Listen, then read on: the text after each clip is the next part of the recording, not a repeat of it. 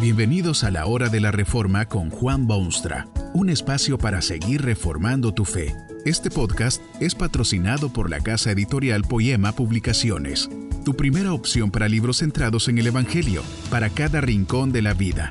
Para ver los nuevos libros de este mes, visita nuestra página www.poema.co.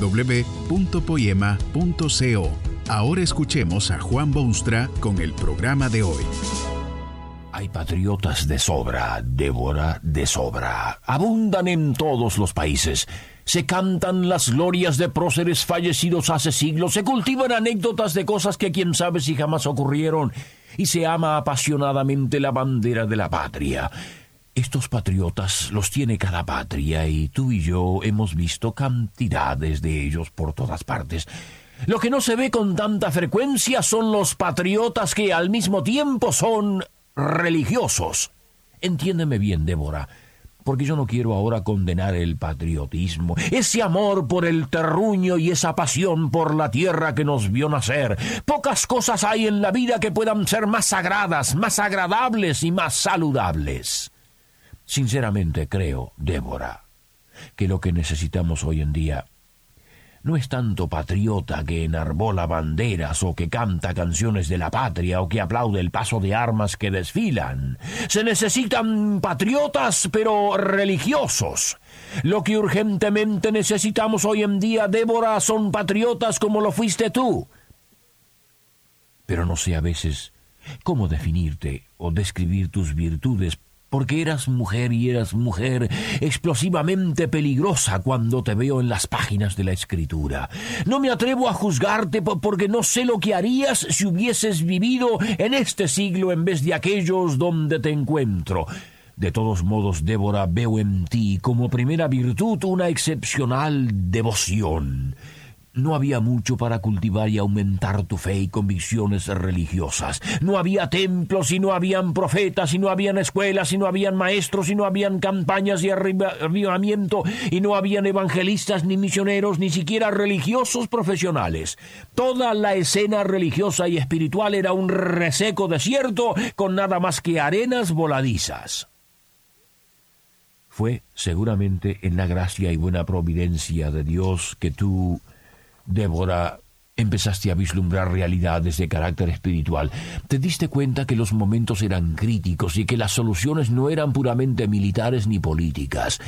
Tuviste con claridad inmediata dos cosas importantes. Viste que los cananitas estaban oprimiendo a tu pueblo, que era pueblo de Dios más que nada.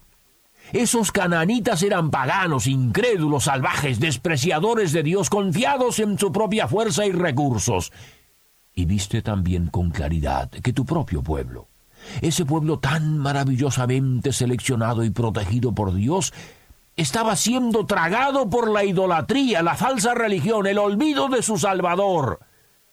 Fue tu devoción a Dios el Dios que había hecho tan grandiosas maravillas en la historia que te caracterizó desde el principio. Tus actos y tus cantos lo dicen a las claras. Grande fue tu amor a Dios, envidiable tu devoción. Eras patriota, pero religiosa. Una segunda virtud que te distingue, Débora, es la determinación. Una vez hecho el análisis de la situación, una vez convencida en tu pecho que la patria languidece y que el pueblo vive en idolatría, tu determinación te lleva a la acción decisiva. Tus tiempos no eran para pusilánimes, ni para débiles, ni para indecisos. Confiando en tu santa vocación como cosa divina, te declaraste juez para tu pueblo y te sentaste bajo la palmera de Débora para dictar sentencias. Te hiciste querer por el grueso del pueblo, llorando sus lágrimas y riendo sus risas, y resolviendo sus problemas, y actuando como dispensadora de justicia y árbitro de derechos. Los sedientos de justicia empezaron a verte, y los que temían a Jehová se acercaron a tu silla.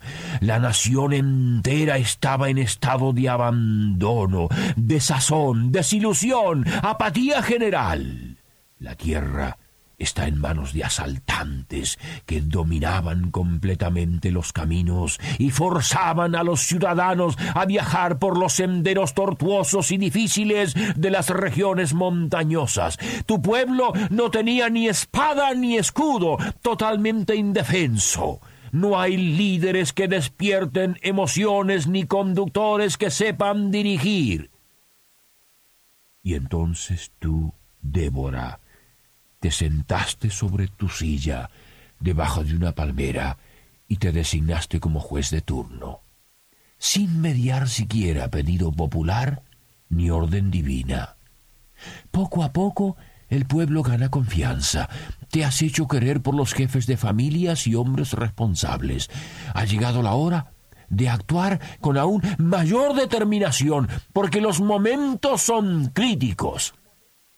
Imperiosamente das órdenes de que Barak se haga cargo de organizar ejércitos y preparar planes de conquista y decidir estrategia de liberación. Pero Barak, insigne soldado y virtuoso militar, es miembro de una raza de hombres que han perdido su hombría y carecen de coraje. Acepta como de Dios lo que oye, pero insiste que no hará nada sin tu ayuda. ¿Cómo es eso, Débora? ¿Era tu persona tan aplastante que el pobre Barak ni se atreve a ser hombre ya? ¿O es que Barak era efectivamente tan débil como un niñito? Poco importa. Lo importante es que tu determinación recluta a Barak como general y tú estás dispuesta a recorrer pueblos y hacer discursos y despertar emociones y enseñar verdades e inspirar multitudes y reavivar el moribundo patriotismo al cantar las glorias de Dios. Tu determinación levanta espíritus y forma soldados y despierta patriotismo y vence al enemigo y todo el mundo parece haber entrado en época de patriotismos y de sacrificios y de acciones heroicas. El rey enemigo cae en la batalla y su famoso general queda dormido para siempre bajo una estaca y estacada femenina en una carpa. Y reina la paz y vuelve la prosperidad y se canta de nuevo en Israel y se admite a Dios y se le sirve y se obedecen sus leyes santas y sanas. Tu determinación ha iniciado una revolución total para la nación, pero es una revolución que tiene tonos de ser espiritual y religiosa más que económica y política, exactamente lo que era necesario. Una tercera virtud, si es que virtud se la puede llamar, eras una mujer dominante, Débora. Eras una mujer rebelde que quiere dominar, que domina, en efecto. Impusiste tu presencia sobre todo un pueblo para ser de juez. Has estudiado la situación y adoptado una estrategia militar y luego simplemente ordenas a Barak a que lleve a cabo tu estrategia. No es que le pidas por favor o que hagas una simple sugerencia. Le diste órdenes y tomaste la iniciativa y llevaste adelante los planes. Tu dominación parece rayar en la tiranía se explica tu espíritu dominante en la situación prevalente. Eran momentos decisivos para la patria y eran momentos de singular debilidad espiritual durante esas largas horas de escuchar los lamentos de tu pueblo y emitir juicios y dictar sentencias, se revelaron en ti condiciones de liderazgo. Empezaste a ser como representante a una multitud confusa de la majestad y pureza de la ley de Dios. Empezaste a enseñar a esas multitudes descarriadas que la ley de Dios es el instrumento para establecer orden sobre la patria, pero también para despertar en ellos un entusiasmo y patriotismo que creían haber perdido para siempre. Tú enseñaste a ese pueblo a creer de nuevo en las promesas de Dios y a orar al Dios del cielo. Las conciencias se despertaron, hubo arrepentimiento por errores pasados, Se oía música de marchas y desfiles. Había expectativa nuevamente en los ámbitos de la nación. Despertaste entusiasmo en huesos que parecían secos y les hiciste ver la majestad de Dios, visión que habían perdido. No había en todo el escenario del país un solo hombre capaz de llamar al pueblo a volverse a Dios. No había quien despertase conciencias, no existían voceros del cielo para enderezar lo torcido de la tierra. Hay abatimiento por todas partes, espíritus apagados, sino muertos ya.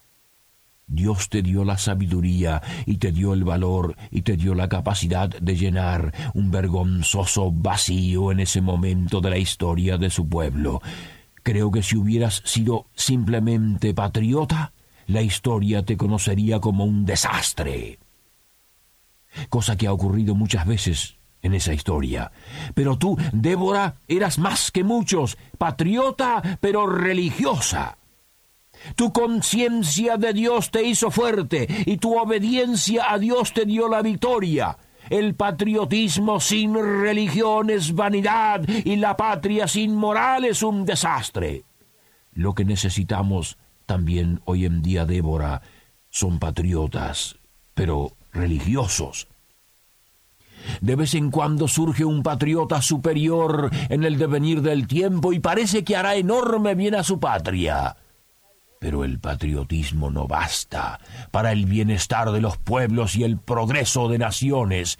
En otras oportunidades se levantan seres religiosos, sumamente religiosos, que quieren aportar su granito de arena al bienestar nacional. Hablan con facilidad de su fe y de sus descubrimientos espirituales y predican moral y anuncian reinos de Jesucristo y parecen más profeta que presidente. También ellos son un fracaso que deja amargos sabores en el paladar. Lo que necesitamos, Débora, son patriotas pero religiosos, patriotas que saben que los pueblos son bendecidos cuando sirven a Dios. Necesitamos patriotas pero religiosos que admiten que ellos mismos nada pueden hacer sin el auxilio de Dios. Hombres y mujeres que están dispuestos a entregarse a Jesucristo y ser la sal de la tierra y la luz del mundo. Débora, necesitamos hoy más que nunca nuevas Déboras que lleven a sus pueblos a nuevos niveles de espiritualidad, horizontes de fe, flamante convicción evangélica. Débora, quiero darte las gracias por el magnífico ejemplo que diste al mundo. Patriota, pero religiosa. Que este mensaje nos ayude en el proceso de reforma continua según la palabra de Dios. Si quieres profundizar en la exposición bíblica, puedes buscar más recursos en www.poema.co. Allí encontrarás libros que te ayuden a entender la palabra de Dios y aplicarla a tu vida. Poema, el Evangelio para cada rincón de la vida. Nos vemos en el próximo episodio de La Hora de la Reforma con Juan Bonstra.